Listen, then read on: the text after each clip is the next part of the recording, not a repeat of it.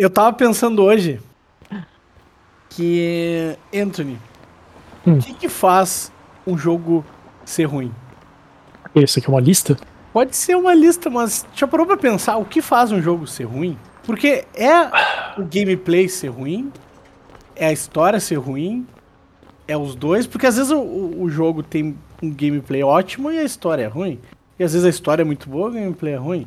Ou, é, uh... é, ou é estritamente subjetivo e depende se ele toca o teu coração.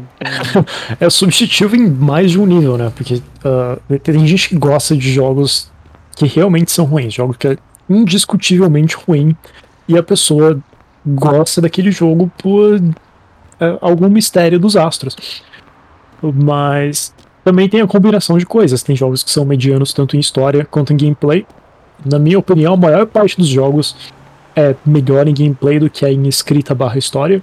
Tipo, todo jogo que a Square Enix lançou na história. E a Capcom. e a Capcom. A Capcom. Eu canso de falar sobre isso. Diga um jogo da Capcom que tem uma história boa, a gente já conversou sobre isso. Não tem.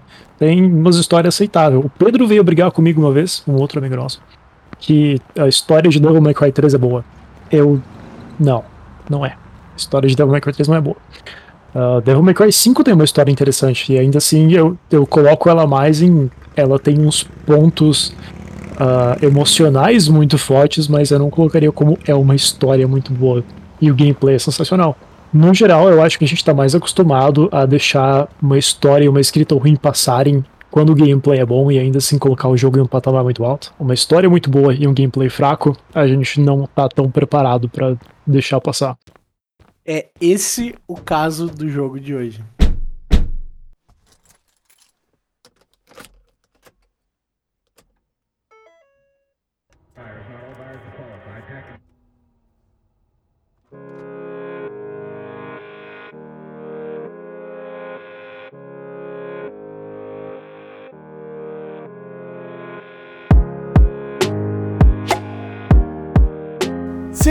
Eu voltei. Depois de dois anos parado, voltou a vontade de falar sobre joguinhos.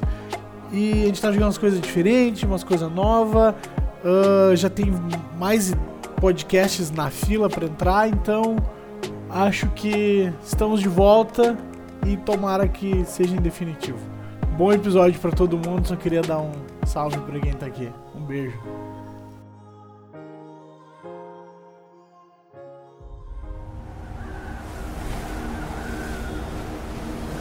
It always begins with a great flood.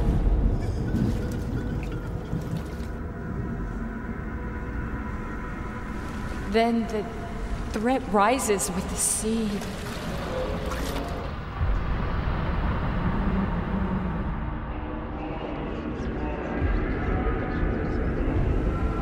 Horrors. Nightmares. Alive. Rotten.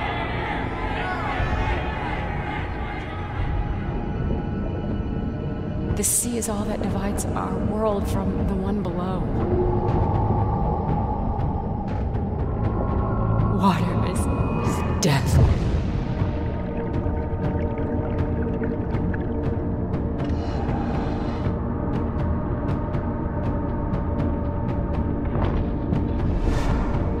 You are headed into the darkness, Mr. Reed. You've suffered in this city from the very beginning, from the moment you were born, in fact.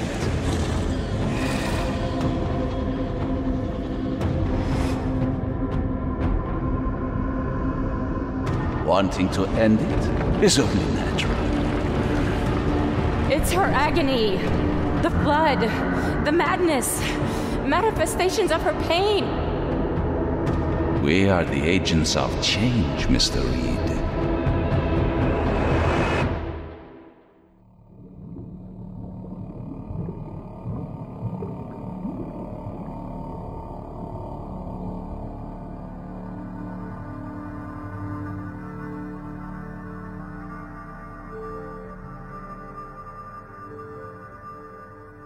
Tom informativo, eu, eu tô nesse podcast às cegas. Eu não joguei o jogo.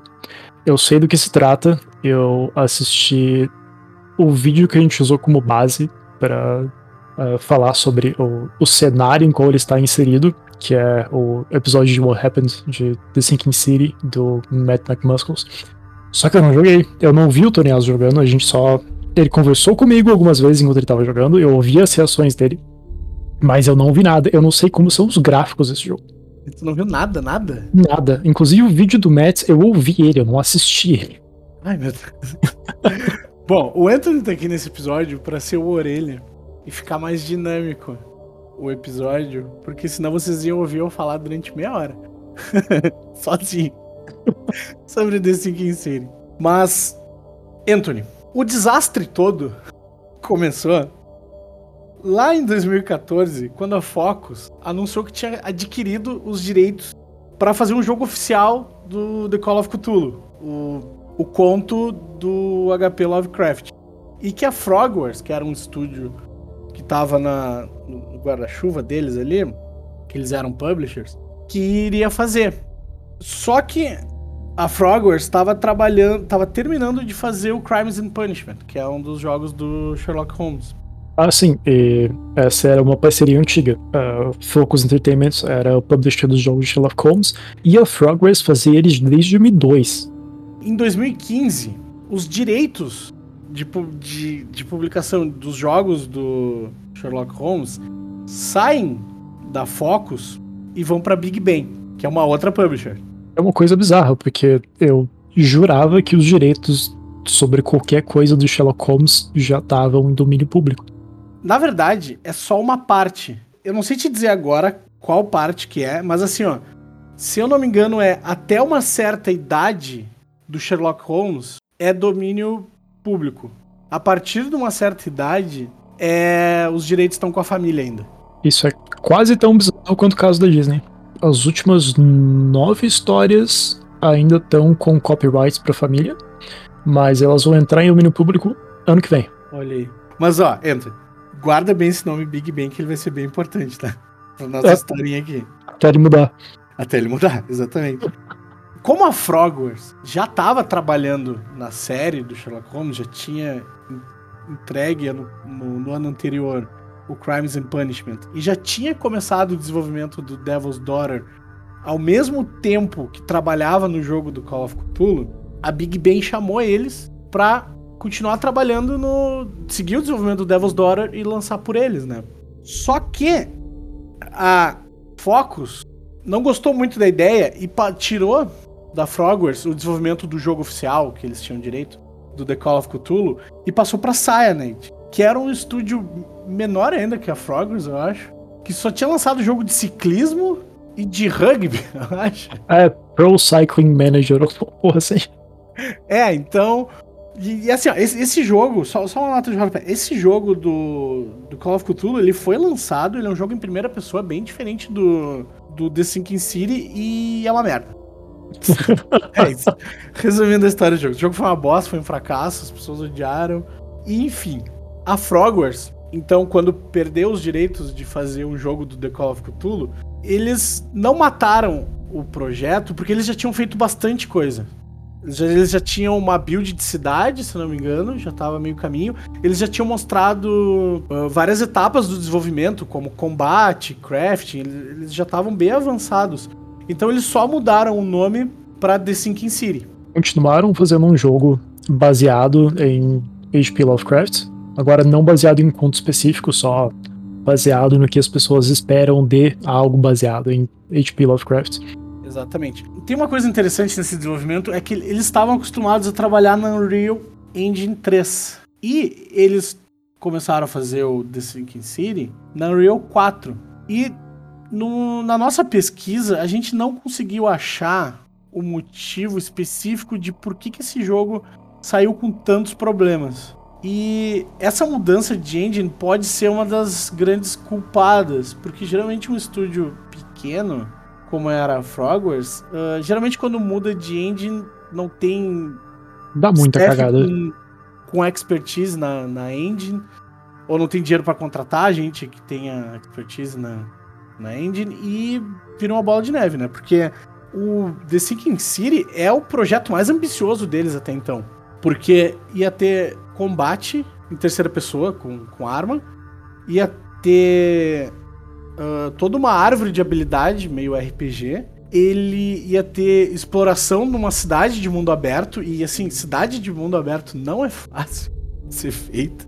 E também ele ia ter crafting. Todos os equipamentos que tu tem no jogo, todos tu pode fazer crafting. Então, era bastante coisa para um estúdio tão pequeno. Eu, eu nem faço ideia de qual é o escopo dos jogos mais recentes de Sherlock Holmes que eles fizeram para comparar com o, tudo que eles queriam botar em Sinking City. Eu, o último jogo do Sherlock Holmes que eu joguei foi o Devil's Daughter. Eu não joguei ele inteiro. Eu joguei a primeira investigação, assim. Mas até aquele ali segue uma estrutura bem parecida que é não tem combate livre, como The Last of Us, por exemplo. Saca a arma a hora que tu quiser. Ele tem momentos específicos de sacar arma, ou é meio quick time event. Ele é bem. bem quadrado, assim, sabe? Ele, ele tem uhum. os momentos. E aí tem. quando tem luta, também é, é, quick time event. Ele é bem focado na história e na, e na investigação, né? Uhum, tudo que acontece fora da história e da investigação é um, uma set piece. Isso, exatamente. The Sinking City, Anthony, era para ser lançado em maio de 2019, mas a Frogwares decidiu adiar três meses para fugir de, de, de, de, jogos modestos, como Devil May Cry 5, The Division 2 e Sekiro. Eu acho que foi a melhor decisão que eles podiam ter feito, assim, cara. Essa provavelmente foi a melhor coisa que aconteceu para esse jogo em toda a vida dele de desenvolvimento e lançamento. Só uns Juggernaut daquele ano. Imagina, cara. Depois do lançamento, jogo já lançado. Uh... Peraí, aqui, aqui que fica complicado, peraí. É que assim, ó, três meses depois do lançamento, a Frogwares lançou pra Switch uma versão de The Sinking City sem o logo da Big Bang. tá? Aqui, aqui começa toda a treta, tá? Então a gente vai fazer pontos na história. Ó, primeiro ponto: três meses depois do lançamento, sai uma versão de The Sinking City pra Nintendo Switch sem o logo da, da Big Bang. Ok, o jogo saiu para PS4 e Xbox One, foi isso? E pra Steam. E pra Steam, ok. Pra Steam. Aí, três meses depois sai a versão pra Switch. Três meses depois sai a versão pra Switch okay. sem o logo da Big Bang. Isso, tipo, lembra quando mandaram o Kojima embora da Konami e daí eles trocaram todo o material de Metal Gear Solid 5 para não ter o nome dele mais? Ah, eu lembro. E aí ele met... Só que ele já tinha metido em tudo, né? Sim, tava na capa do jogo, todo o material promocional. Se no começo do jogo era pra aparecer a Hideo Kojima Game, e os caras foram lá e scrubs tudo. Não tinha mais o nome dele em nada. E dizem a lenda que tinham trancado ele em uma salinha escura que ele não tinha telefone nem internet. E era só ele e o computador dele pra trabalhar. Meu Deus, coitado do Kojima, cara. e o pior é que a gente nunca vai ficar sabendo da verdade, porque ele nunca vai falar, cara. Não. Uh, aparentemente é até perigoso para ele falar, porque. Iriu pode ir atrás dele. Né?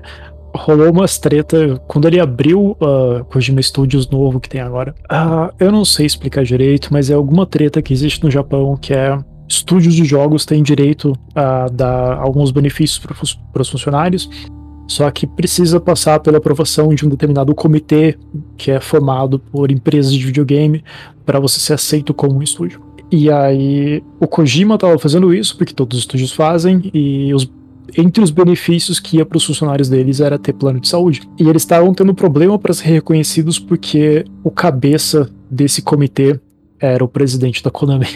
Eita. então é assim, é tudo muito complicado. Ah, sim. A gente está falando de outro conglomerado, né? Porque todas as empresas que tu citou até agora são francesas. Tá, ó, pra não perder o fio da meada. Depois disso, os jogos do Sherlock Holmes foram removidos das lojas digitais porque a Focus não renovou as licenças. Porque expirou. Tá? Ou seja, do Crimes and Punishment para trás, os jogos sumiram, tá? Então a Frogwares pegou e comprou esses direitos da Focus, sem a ajuda da Big Bang. E aí eles acabaram publicando os jogos do Sherlock por conta própria. E aí eles pegaram o gosto, viram que podiam publicar os próprios jogos e começou a virar a própria publisher. A Big Bang, para ajudar nessa história, muda de nome para Namco. Nacon. Não mete a com isso, não. Nacon. The Sinking City é removido das lojas digitais a pedido da Nacon. Depois disso, cópias de The Sinking City são distribuídas sem o nome da Frogwares. E as físicas. Cópias físicas. De 2017 a 2019, o jogo fica em disputa judicial. Nesse meio tempo, subiu uma versão para Steam, sem o nome da Frogwares, só com o nome da Namco. E a Namco foi, e, a, e a Frogwares foi investigar o código-fonte do jogo e viu que eles só alteraram algumas coisas pra Steam aceitar o jogo. Então eles mudaram o código e subiram o jogo e a Steam aceitou. Aí ele voltou pra Steam. Uh, em 2020, eles entram num acordo, que não sabe muito bem qual foi esse acordo. E o jogo volta pra Steam em 2021, com o nome de todo mundo bonitinho lá. Como se nada tivesse acontecido. Como se nada tivesse acontecido. E essa é a história. Isso aqui é uma confusão. Não dá pra entender. Eu, eu fiz a anotação, mas com, com a anotação foi difícil pra caralho pra acertar tudo. Então, ó. Se vocês não entenderam. Nem eu. É, teve uma parte que tu pulou quando a Nacon barra Big Ben colocou o jogo na Steam sem o nome da Frogwares. Não foi a primeira vez que eles fizeram isso. Da primeira vez eles tinham deixado entender que eles iam fazer. E a Frogwares foi lá e avisou a Steam. E eles conseguiram impedir que os caras botassem uma versão do jogo, uma segunda versão do jogo na Steam sem o nome da Frogwares. E foi por isso que eles pegaram essa build, mudaram só um pouquinho do código e mandaram de novo e dessa vez passou. Eles trocaram o código porque eles já tinham tentado fazer isso antes da bosta. Cara, é muito confusa essa história. Muito confusa, mas é basicamente isso. Disputas judiciais é um perigo maior que o Cthulhu, assim. Mas tá, vamos, vamos falar do jogo. E esse é o menor dos problemas desse jogo. Não, mas o jogo é bom. Eu, vou, eu quero convencer todo mundo a jogar esse jogo. The Siege City é um jogo de ação e aventura com elementos de survival horror. Essa é a descrição dele na Steam. na Steam, na... Essa é a descrição dele no Google. E é verdade, ele é um jogo de ação. Só que a parte de ação dele é a pior parte. uh, eu adorei que você começou falando que ele era um jogo de survival horror. E aí você mudou para falar que é um jogo de ação e terminou falando que a parte de ação é a pior parte do jogo. Não, não, não. Eu falei que ele é um jogo de ação e aventura com elementos de survival horror. ok, então ele é primariamente um jogo de ação e aventura. Sim. O horror tá lá mais como na, no background, não é da parte principal. Não, o horror é a parte principal, mas não o survival. Ok, tá. Entendeu? Tem uma diferença. Sim, sim. Ok, vamos começar por algumas definições. Porque tem bastante treta na comunidade de jogos de survival horror, porque jogos de terror começaram a fazer muito mais sucesso há uns bons anos atrás, depois que Outlast saiu. Só que o povo que é fã de Silent Hill, Resident Evil, eles juram de pé junto que Outlast, por exemplo, não é um jogo de survival horror. É um jogo de terror, mas não é survival horror. É, então. Ele. No coração dele, ele é um jogo de survival horror. Aí tu me pergunta, Anthony, mas como é que é o jogo?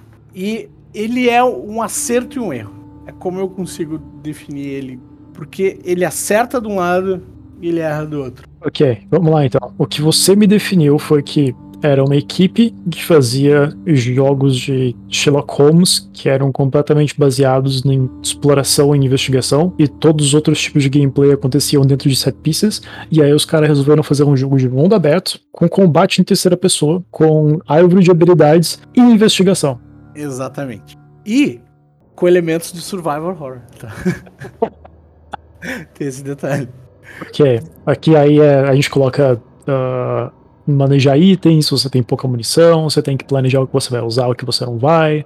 Exatamente, mas nada disso funciona. Porque assim, ó, para começar, quem for jogar esse jogo, eu recomendo botar o combate no fácil e subir o nível da investigação, porque nas opções ele te dá essa liberdade de, de, de mudar as dificuldades individualmente, tá? E, e eu explico por quê. No, o combate de The Sinking City, a movimentação não é precisa na hora de mirar. Os inimigos são esponjas de bala e eles dão muito dano. ok, você vai ter que ser um pouco mais profundo porque tu acabou de falar três pilares de survival horror. É, exatamente. Porque assim, ó, no início do jogo tu tem só uma pistola e tu leva sete balas. Se tu chega numa área que aparecem três inimigos e cada inimigo demora cinco tiros pra morrer, a matemática não fecha. Aí tu me fala, pô, mas aí tu vai ficar olhando pro inimigo sem, sem poder dar tiro? Indefeso? Não. Tem melee. Pode dar uma porradinha. Ele tem uma pá militar, só que o problema dessa pá é que ela é pequena. Então o range dela não é muito grande.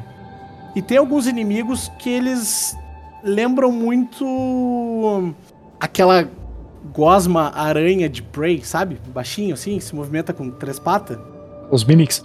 Exatamente, os Mimics. E aí tu vai dar uma porrada nele e tu erra, porque ele é muito pequenininho.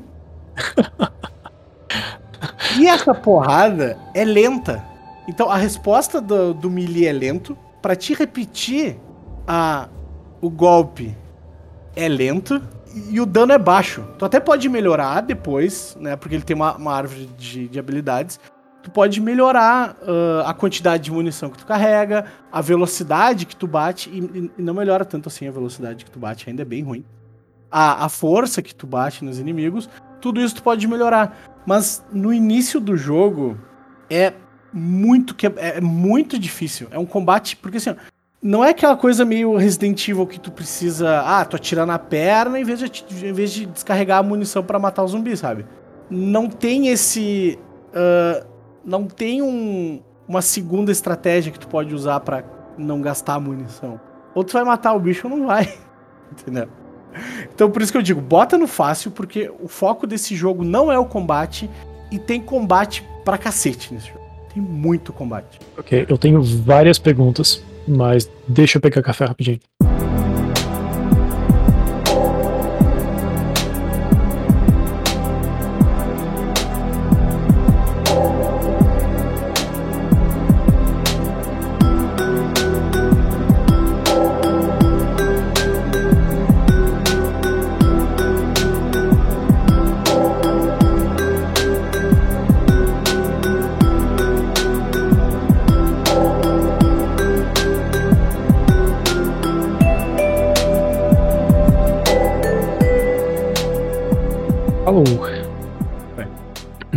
Ok, é, então, sobre o combate, tu falou. Tem pouca munição, o melee é ruim, uh, você tem poucas opções para lidar com os monstros. Todas essas coisas ainda são características de survival horror que fazem alguns jogos serem bons, inclusive. Uhum. Por que, que nesse é ruim? Um, mirar é muito impreciso. Muito. E eu joguei teclado e mouse, tá? Eu não joguei no controle. Era, tipo, mecanicamente ruim de mirar tecnicamente ruim de mirar. E como esse, esse jogo, o foco é história, eu digo para as pessoas botarem sem medo, sem dever nada para ninguém, bota no fácil. Você não deve nada para ninguém, cara. Eu, eu, quero deixar bem claro que vocês não devem nada para ninguém em nenhum jogo. Se tiver um modo fácil, você quiser jogar, vai lá e joga. Exatamente. Tu deve estar tá se perguntando, Anthony, mas por que, que eles não fizeram que nem nos jogos do Sherlock Holmes e tira o combate ou atenua, bota uh, numa estrutura mais linear, mais scriptado. Por que, que eles não fizeram isso? Ou o jogo não ia ficar melhor? E eu vou ter que falar que não, cara. Esse jogo precisava ter o combate não do jeito que é, mas ele precisava ter um combate em terceira pessoa para dar tiro nos monstros. Só que os monstros aparecerem no jogo faz sentido dentro daqui, do lore daquele universo. Tipo, os monstros eles não aparecem porque é o momento de tu dar tirinho. Faz sentido eles estarem naquele lugar. Quando tu entra num ambiente que tem muitos corpos, muitos cadáveres, ou alguma pessoa morreu, tu pode ter certeza que tu vai encontrar algum tipo de monstro. E dependendo da quantidade de gente que morreu naquele lugar, muda o monstro. Tem mais, okay. mais difícil. Então, isso, isso é muito foda, entendeu? Quando tu entra num lugar e tu vê um corpo, tu já se agacha. Ah, ele tem um. Ele teria um stealth, tá? Só que não tem um, um abate em stealth, é só pro inimigo.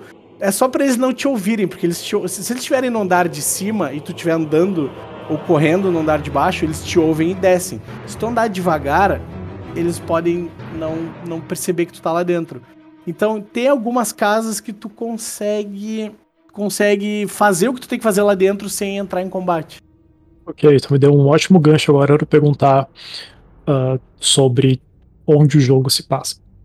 O jogo se passa em Oakmont City, no estado de Massachusetts, e a, a cidade é fictícia, tá? É um jogo baseado em H.P. Lovecraft. Tem que ser uma cidade pequena e você tem que estar tá indo para ela para investigar alguma coisa estranha que tá acontecendo. Então, é exatamente isso. uh, tá, eu vou falar o setting do jogo, tá? Uhum.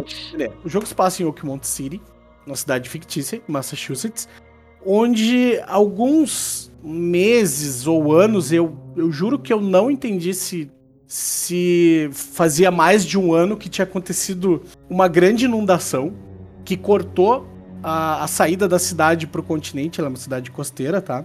E a cidade ficou isolada. Só podia entrar e sair de barco e não eram todos os barcos que conseguiam entrar ou sair. Parecia que, alguma força mística que impedia alguns de fugirem da cidade, mas deixava outros entrar e alguns não conseguiam entrar. E, e se acredita na, na, na cidade que a inundação não é algo natural, é algo místico. Porque várias pessoas, depois da inundação, começaram a chegar na cidade depois de ter visões de uma cidade inundada e embaixo d'água, onde alguma coisa nas profundezas chamava o nome delas. E esse é o caso do nosso herói, do protagonista, o Charles Reed, que ele é um, um ex-marinheiro e atual detetive particular. E ele também tinha essas visões, esses sonhos estranhos, e ele entra em contato com alguém da cidade que fala para ele: não, tem muita gente tendo essas visões aqui também, moradores, e uma loucura se espalhou na cidade. E já que tu é investigador, aproveita e vem descobrir o que, está acontecendo. Bem-vindo ao Silent Hill. tá, você é investigador, você chega na cidade para descobrir o que está acontecendo e ao mesmo tempo está sendo chamado para ela. É uma cidade costeira, uh, checking all the marks. O combate é ruim, mas o que te leva a entrar em combate? Como é que é o resto do jogo? Em várias zonas de investigação, existem cadáveres. Os cadáveres atraem monstros. Isso, isso é um pequenininho spoiler, tá? Isso tu descobre durante o jogo, mas tem, tem mais recheio aí. Eu não vou dar mais spoiler. Porque isso é uma coisa que o jogo acerta em criar todo um lore, todo um folclore daquela cidade e tudo que acontece tem uma explicação, sabe?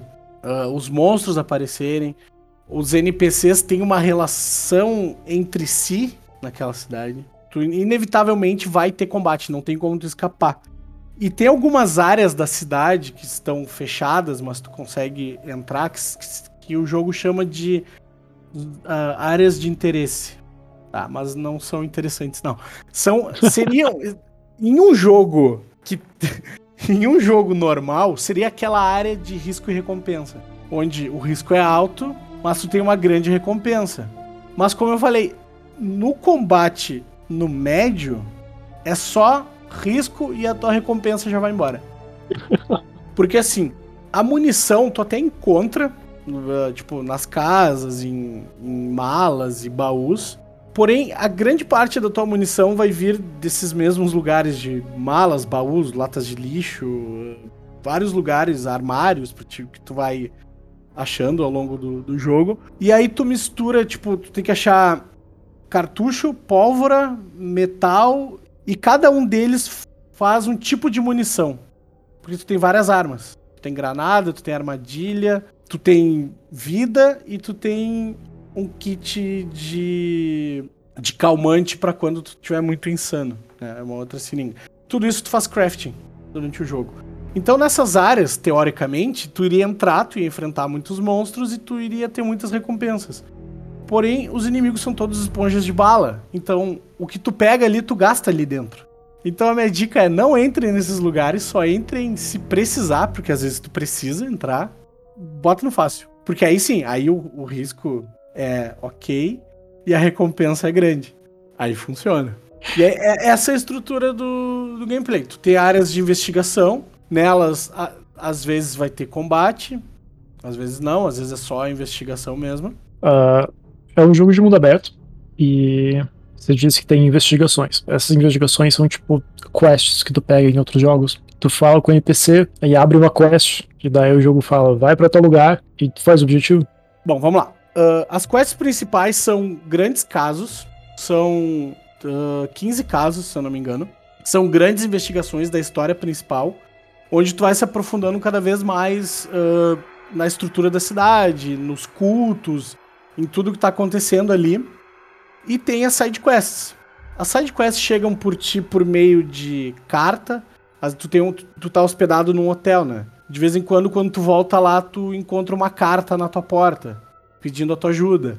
Porque tu- conforme tu vai investigando coisas na cidade, assim, tu vai com- começando a ficar conhecido na cidade. Hum. E as pessoas vão ouvindo falar de ti e vão te, te procurar. Ou tu pode pegar as quests com NPCs soltos no mapa. O jogo não tem um ponto guia, ele não vai te falar, ele não vai te mostrar visualmente aonde ir. Não é tipo Fallout, tu tá solto no mapa, mas a quest tá ativa e daí tem um waypointzinho lá, tipo, vai pro norte, vai pro norte, vai pro norte. Exatamente, ele não tem waypoint. Esse, isso é, é uma das coisas que esse jogo acerta muito. Ele não pega na tua mão, mas ele também não te deixa completamente desamparado. Porque quando tu chega perto de um NPC, como eu falei, solto no mapa, ele tá meio que se destacando do mapa. Do, do- se destacando das outras pessoas. Teve uma hora que eu tava passando por uma fonte e tinha um cara sentado lendo um livro. E aquilo ali destoou muito do cenário. Aí eu fui falar com ele e tinha uma side quest. Ou Ou porque os outros NPCs estavam todos em, tipo, poses neutras e você É. percebe, tipo, esse NPC não é importante. Aí, esse cara, ele tem uma animação única e uma pose única, então deve ter alguma coisa ali. mais ou menos. Tipo, tem um marcador, tem um negócio piscando ao redor da cabeça dele. Não, quando tu chega perto dele, tu vê um, um ponto de interrogação, tá? Aí tu Ah. sabe, pode interagir com ele. Mas é Ok. só quando tu chega perto. Uhum.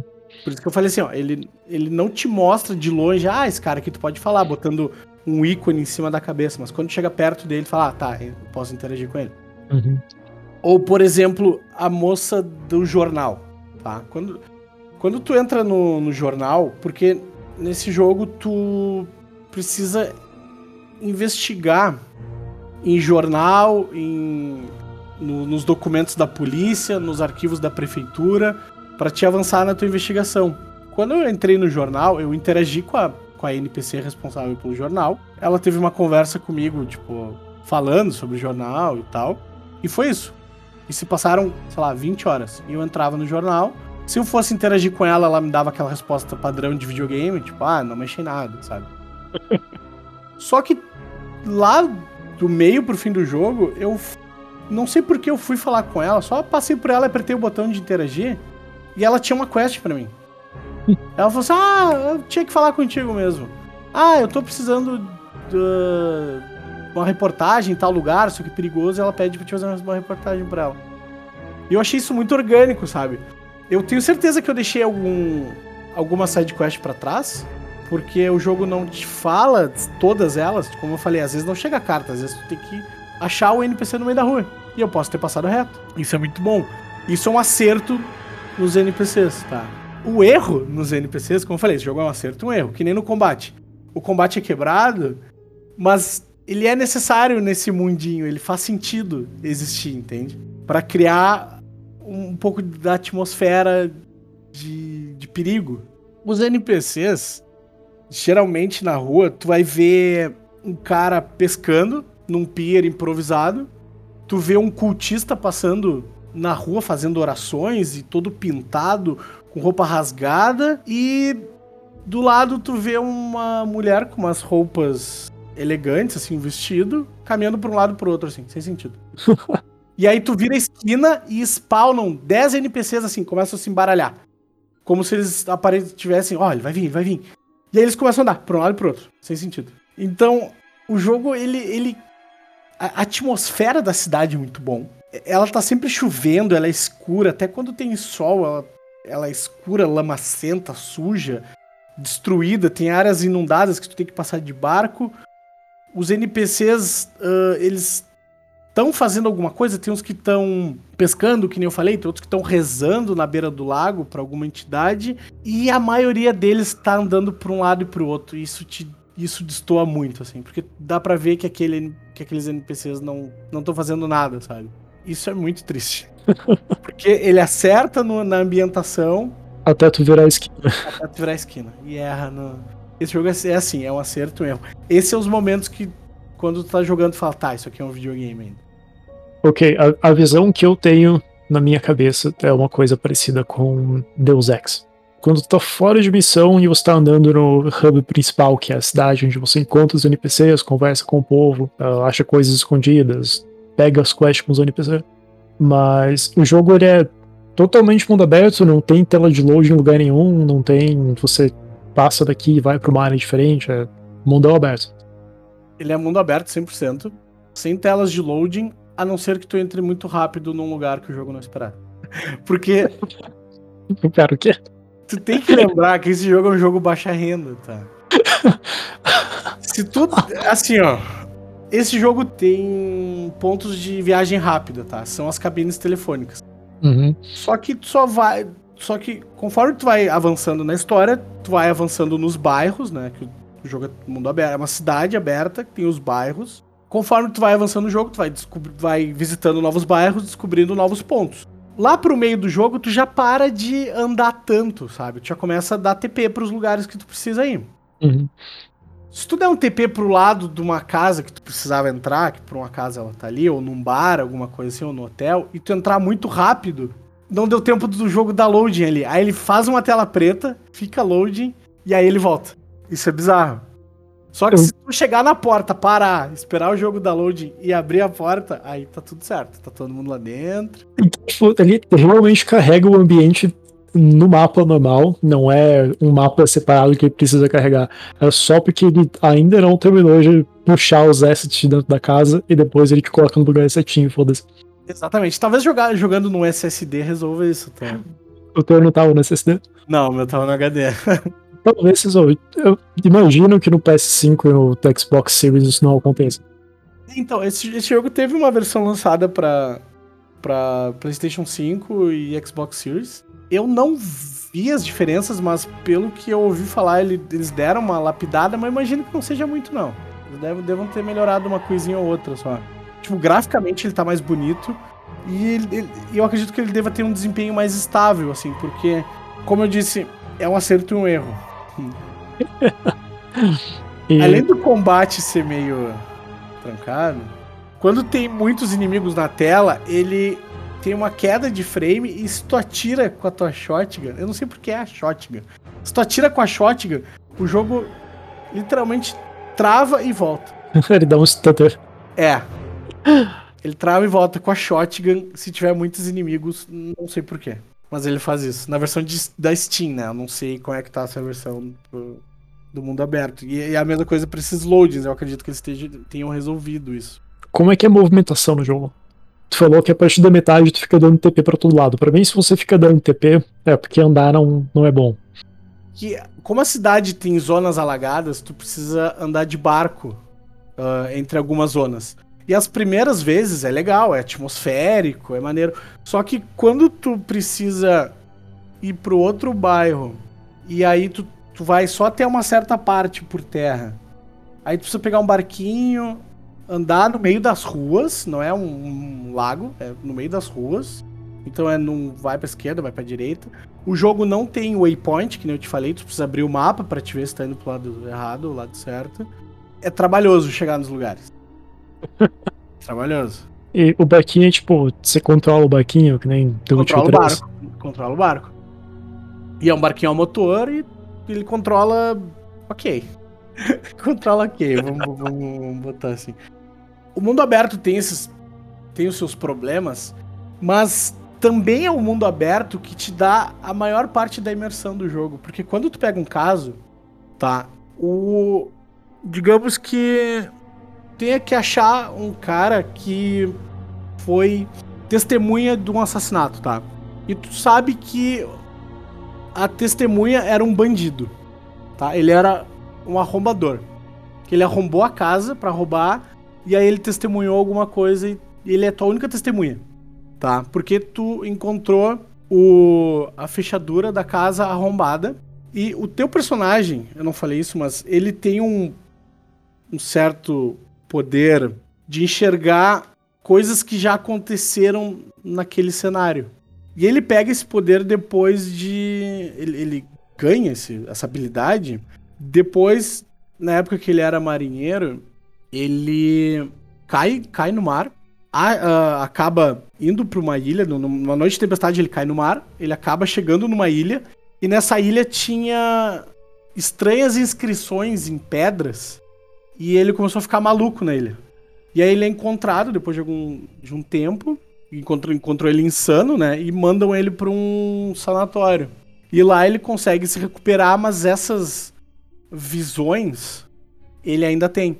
Tá? Então essa é, uma, é, um, é um recurso que o jogo usa e com uma desculpa muito boa que te, te encaixa também no lore para te enxergar coisas que já aconteceram e assim tu consegue investigar com respostas que as outras pessoas não têm. Por isso que tu é tão bom. Aí beleza, tu sabe que o cara é um bandido, tá? Aí tu pensa, bom, eu tenho um padrão, o cara é arrombador e eu tenho um bairro. Então tu vai nos arquivos da polícia, procura por tipos de crime, seriam uh, furtos. Tu procura pelo bairro, sei lá, bairro das Conchas. E tu procura por suspeitos. E aí tu acha o arquivo do cara, que vai te dar o endereço. Esse endereço não vai ficar marcado no teu mapa automaticamente. Tu precisa abrir o mapa, achar a rua que ele tá te indicando e botar o marcador. E aí tu tem que te deslocar até lá Porém, nesse mundo não existe. As casas não têm número, que é muito bizarro.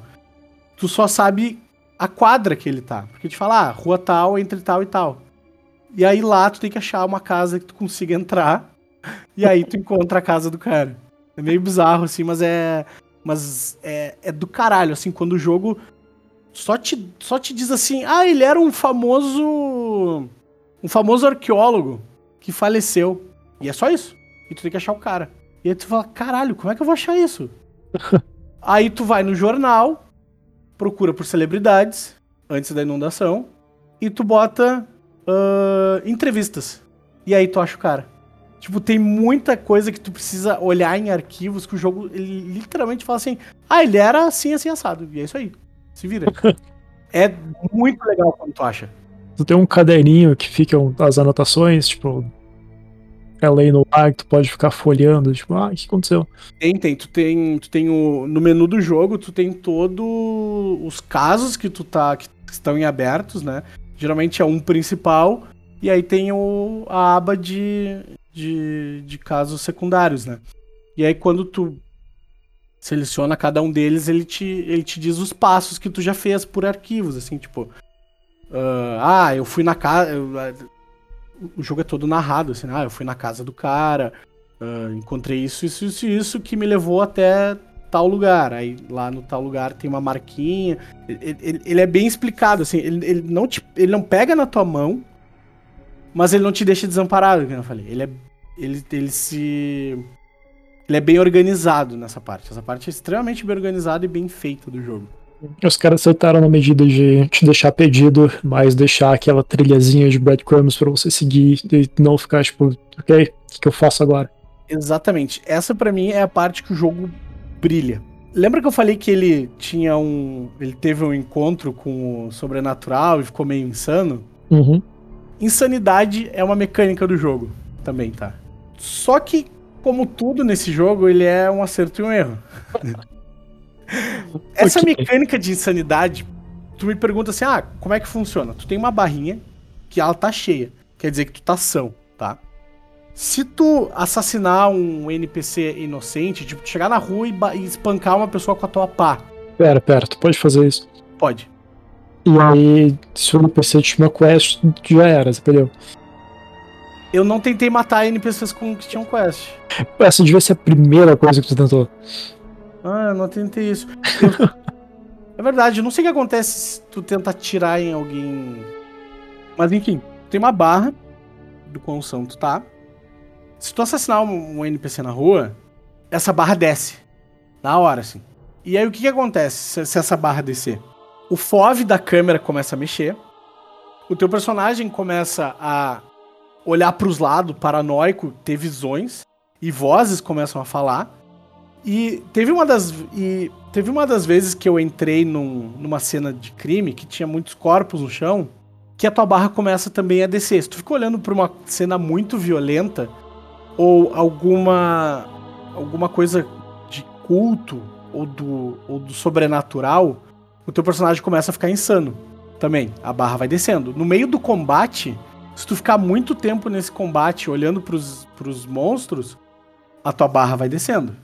E aí acontece tudo isso. No meio do combate, o FOV da câmera começa a ficar todo distorcido, o que deixa mais difícil de atirar. E se ela descer a zero ou perto de zero, fica uma fumaça preta a mais de um. Tipo assim, a, um metro do teu personagem, tu tem uma visão limitada. Começa a ter visões de teu personagem se enforcando, ou alguns zumbis chegando, assim. E ele spawna monstros pra ti. Oh, fuck. Tá? Essa é a punição pela insanidade. É mais uma coisa atmosférica para te ter uma imersão maior, pelo menos no meu ponto de vista, do que uma mecânica de, de punição. Porque eu, eu acredito que se um jogo com mais grana, com mais tempo de desenvolvimento, eles poderiam fazer um, um meio que se tu fica muito tempo, tu vai baixando uma barra ou ganhando pontos de insanidade poderia ter um sistema de troca, tipo, ah, tu faz alguma coisa, tu ganha um pouco de insanidade, porque, entende? Pra sempre tentar manter um nível. Uhum. Alguma coisa que você precisasse balancear fazendo coisas e não só, ah, eu vou olhar pra parede agora por uns segundos e daí minha barra vai encher de novo. E daí tu olha de volta pra coisa que fica baixando ela. Exatamente. Por isso que eu, pra mim era uma coisa mais de atmosfera do que de punição. Uhum. Mas é do caralho isso eu, eu achava sensacional, assim, porque mais pro fim do jogo tem uma hora que começa a ficar. Tu começa a investigar cultos, assim, começa a ficar bem mais pesado. Tem uma hora que tu, tu vê uma imagem e a tua barra, na hora, vai. Cara, vai quase a zero, assim. Eu achei muito foda. então, ele cria uma atmosfera e, e ele te entrega, sabe? E uma das coisas mais legais é que eu tava olhando uma, uma cena, né? O legal desse jogo é que nessas cenas de crime, ele ele monta bem o cenário, sabe? Tu consegue entender, ó, os caras brigaram aqui, aí tem uma mesa caída, aí depois da mesa caída tem uma poça de sangue, quer dizer que o cara caiu ali, sabe? Ele te conta uma história pelo visual do cenário, assim, é bem feito isso. E aí eu tava olhando ali e o meu personagem tava ficando insano, só que eu não vi, né, a barrinha descendo. Quando eu vi, o meu personagem tava com a pistola na cabeça, assim. E aí eu comecei a apertar todos os botões desesperado, assim, não, não, não, não. Foi a primeira vez que eu tinha visto aquilo ali, né? E aí ele baixa a arma, assim, chacoalha a cabeça e olha pros lados, assim, meio, meio loucão. Ou seja, ele, ele não ia se dar um tiro na cabeça, depois eu fiz um teste, não, ele não se dá um tiro. Ele tira a arma, assim, faz o mesmo gestual. Tu nem fez nada. É, eu não fiz nada, mas ele, ele cria um, um, uma atmosfera, sabe? Uhum. Isso eu achei do caralho. Então, os cenários são bem feitos, assim, eles te contam uma história. Eu tava olhando umas screenshots aqui e o jogo é bonito. O jogo é bonito, cara. Assim, ele, ele, ele, tem seus momentos, tá? Ele cria uma história, os cenários são legais, são atmosféricos, o que é um grande acerto. Mas o erro hum. é que o interior das casas se repete o jogo inteiro poucas casas têm um design único por dentro. Pouquíssimas, pouquíssimas, pouquíssimas, pouquíssimas. Chega ao ponto de tu conhecer tanto aquele layout ali que tu fala assim, tinha um quarto aqui. tinha um quarto aqui. Por que, que não, por que, por que, que tá fechado aqui? Por que, que tem uma parede aqui? E tu chega perto, é uma parede ilusória, assim. Que, que, de novo, é tudo faz parte do lore. Se tem uma parede ilusória, eles te explicam como que é feita essa parede ilusória. É um ritual que os caras conseguem mascarar objetos. Tipo, ah, eu não quero que encontrem essa caneca. Então eu, os caras fazem um ritual, uma, uma, oração, uma magia, que ele vira um monitor. Aí quando tu passa, tu fala assim, ah, é um monitor, não é uma caneca. Entende? Ele tem várias coisinhas, só que como tu tem aquela habilidade de enxergar o oculto, o que já aconteceu, tu consegue desbloquear essas, essas magias, assim.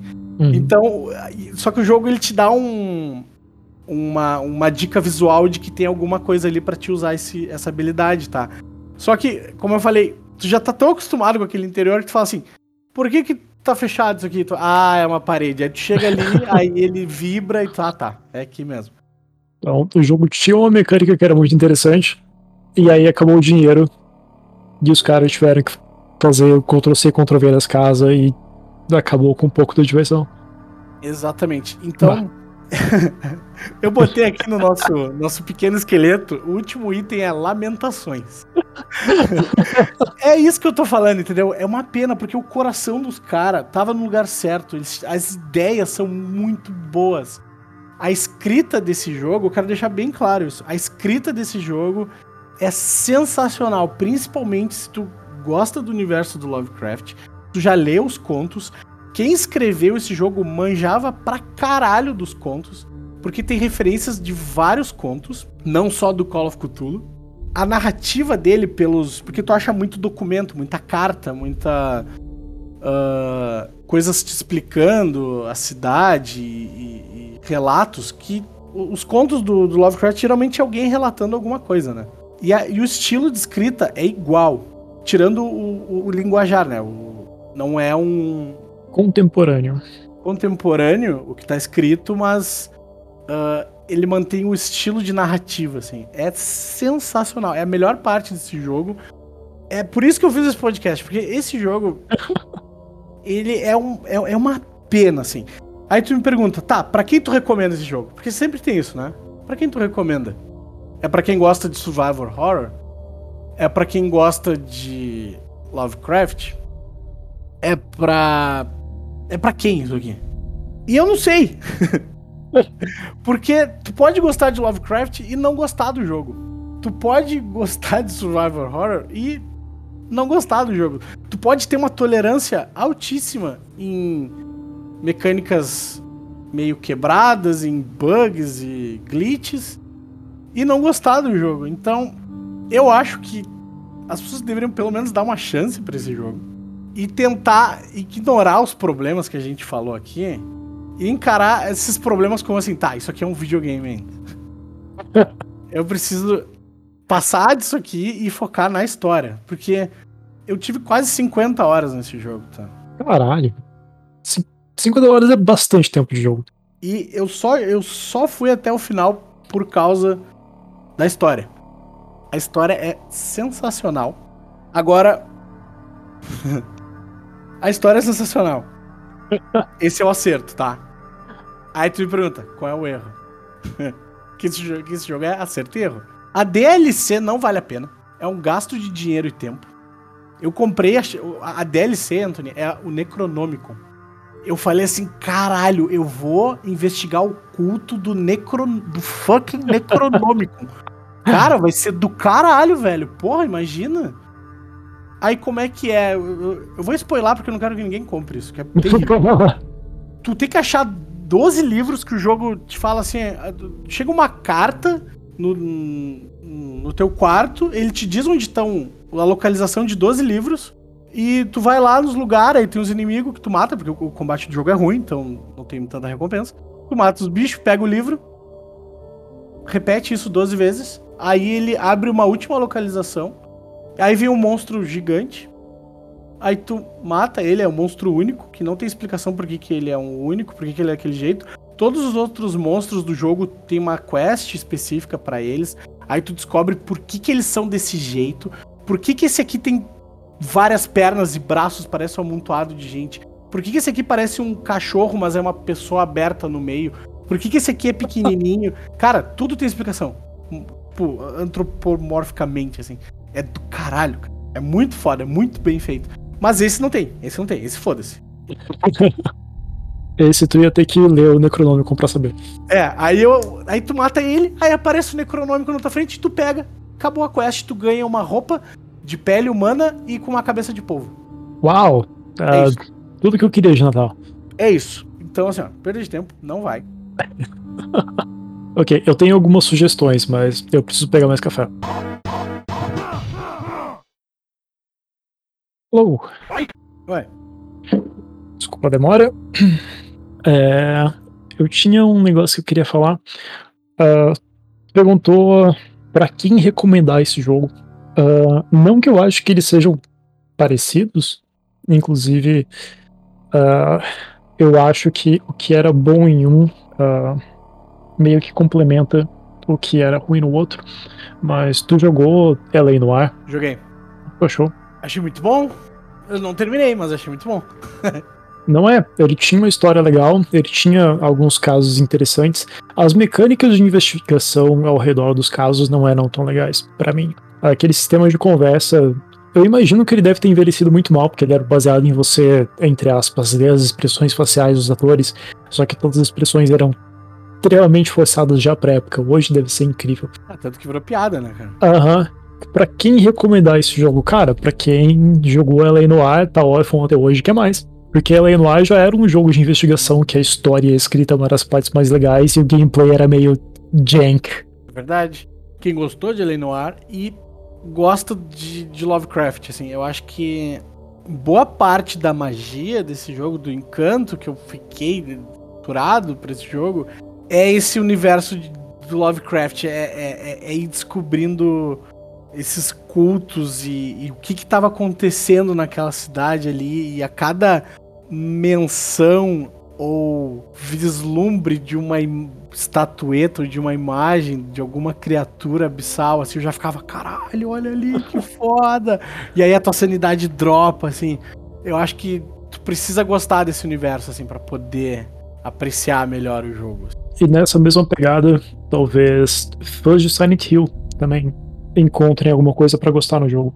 Porque muito do que é interessante em Silent Hill é o cenário, o que acontece, como o ambiente muda quando você ah, passa do mundo real pro, pra parte filha da puta do jogo.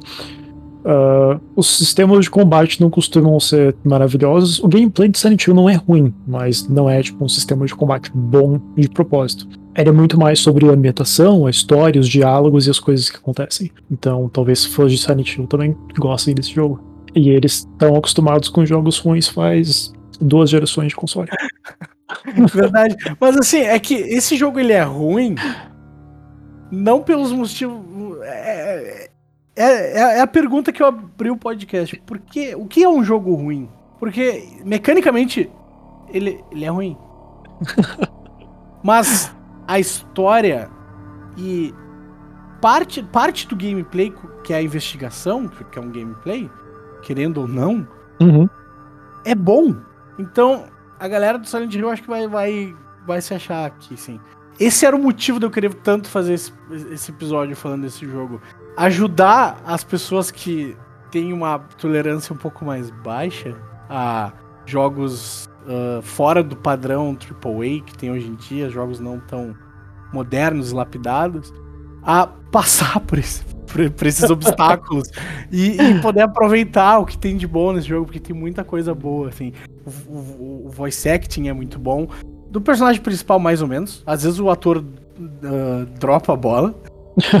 Às vezes é meio esquisito, assim, a- a- as reações dele, assim, mas dos outros NPCs é fantástico, assim. A história, como eu falei, a escrita é maravilhosa. É- Esse jogo é uma uma grande carta de, de amor ao, ao- universo do Lovecraft, assim. Tudo ali, tá tudo muito bem escrito, muito bem feito. O gameplay deixa um pouco a desejar, mas vale a pena passar por isso. E eu acho que é isso, Anthony. Eu acho que eu botei tudo pra fora do que eu tinha pra falar. Desabafei. Ok. Botou tudo mesmo pra fora, não tem mais nada que você queira. Eu acho que não, eu acho que é isso. Ok, se você tá satisfeito, eu tô satisfeito. Tô satisfeitíssimo. Eu, inclusive, tô curioso pra jogar esse jogo. Joga, dá uma chance, cara. Pega minha, minha conta na Steam ali e joga. Um. É, eu tenho uma resistência muito grande a tipos de gameplay diferentes e uns gameplay meio bosta. E assim, você- a história é boa, porra. É, A história é boa. É, é por isso que a minha recomendação foi: bota, bota o combate no fácil. Uhum. o combate não ser um problema, porque se, se o combate for um problema, ele vai ser um problemaço. muito chato de passar, porque ele tem muito combate esse jogo. E o combate é mal feito. E uma coisa que é rara é as pessoas recomendarem o jogo falando que a escrita é maravilhosa, a escrita é sensacional, a escrita é muito boa. No geral, jogo de videogame não tem a escrita muito boa. Você pode pegar jogos que são bons, jogos que têm histórias boas, a escrita não é forte. Não sei, parece que a indústria como um todo ainda tá correndo atrás desse quesito. Tu pega uns jogos que tem uns diálogos do caralho, mas a maioria é tipo. Não, é fraquinho. É como se estivesse vendo um, um, filme, mais ou menos. E aí quando aparece um jogo, tipo, não, a escrita é muito boa, eu fico, pô, deve ter alguma coisa aí. Quando tu passar de 20 horas de jogo, tu já não vai mais estar se incomodando tanto com combate, tá? Eu prometo. Pô, 20 horas de jogo é muito Porque, ó, eu abri a mexinha aqui, 45,7 horas eu tenho. Eu acho que 45 horas é um tempo ótimo para um jogo. De mundo aberto. Sim, de mundo aberto. Você passou disso, já começa, tipo, e aí, menos do que isso, é tipo, podia ser um jogo não de mundo aberto. Tem, tem jogos que são assim, mas esse, esse aqui é que eu acho que eu tive umas. Bom, Anthony, vamos encerrar, pelo amor de Deus. tá muito grande. Bom, mas é isso. Falei tudo que tinha que falar. Joguem o jogo. Sem controle show tá de volta. Vai ser regular, não sei. Mas vai ter mais episódios. Vai ter, vai ter, vai ter, vai ter. Anthony, muito obrigado por ser o nosso orelha de hoje. Que isso. E é isso. Um beijo para todo mundo. Até a próxima. Um beijo, gente. Obrigado por ouvir.